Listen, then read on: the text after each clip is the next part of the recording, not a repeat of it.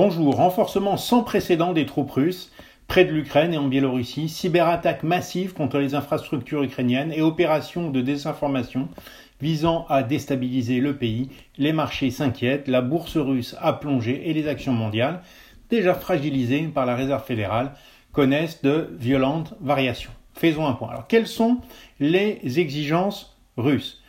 Un engagement juridique selon lequel l'Ukraine ne rejoindra jamais l'OTAN. Un engagement de non-extension de l'OTAN aux anciennes républiques soviétiques, comme la Géorgie, et l'interdiction pour l'OTAN de déployer des forces armées dans les pays de l'Europe centrale et orientale qui ont rejoint l'Alliance après 1997, et enfin l'interdiction de l'installation de missiles de portée intermédiaire dans la région.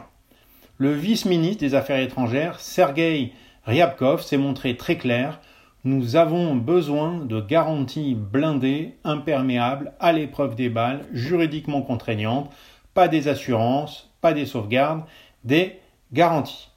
Les réponses des États-Unis et de l'OTAN sont plutôt fraîches. Hein. Tous les pays ont le droit de choisir leurs propres alliances. Un engagement juridique de ne pas étendre l'alliance n'est pas envisageable. L'OTAN garde ses marges de manœuvre. Alors les deux positions semblent à première vue irréconciliables il existe néanmoins des zones de compromis. L'exigence de la Russie d'interdire les missiles à portée intermédiaire est négociable selon l'OTAN. Au cours d'une conférence de presse, le président Biden a déclaré que les États-Unis pourraient trouver un arrangement avec la Russie pour que l'OTAN n'envoie pas d'armes stratégiques en Ukraine. Et lors de cette même conférence de presse, le président américain a réaffirmé qu'il était peu probable que Kiev rejoigne l'OTAN à court terme. Alors il y a peu de chances que les demandes de la Russie soient acceptées, mais Poutine peut décider que des garanties informelles sont suffisantes pour poursuivre les pourparlers et préférables à une action militaire coûteuse et à des sanctions sévères. Alors ces sanctions, quelles seront-elles? Eh bien l'administration américaine travaille sur les suivantes. D'abord les très sévères, le retrait de la Russie de SWIFT, intermédiaire des transactions interbancaires, supprimer l'accès des banques russes au dollar américain, ou alors plus graduel, des sanctions ciblées sur les entreprises énergétiques russes, des restrictions sur l'accès à la technologie, comme les puces et les téléphones.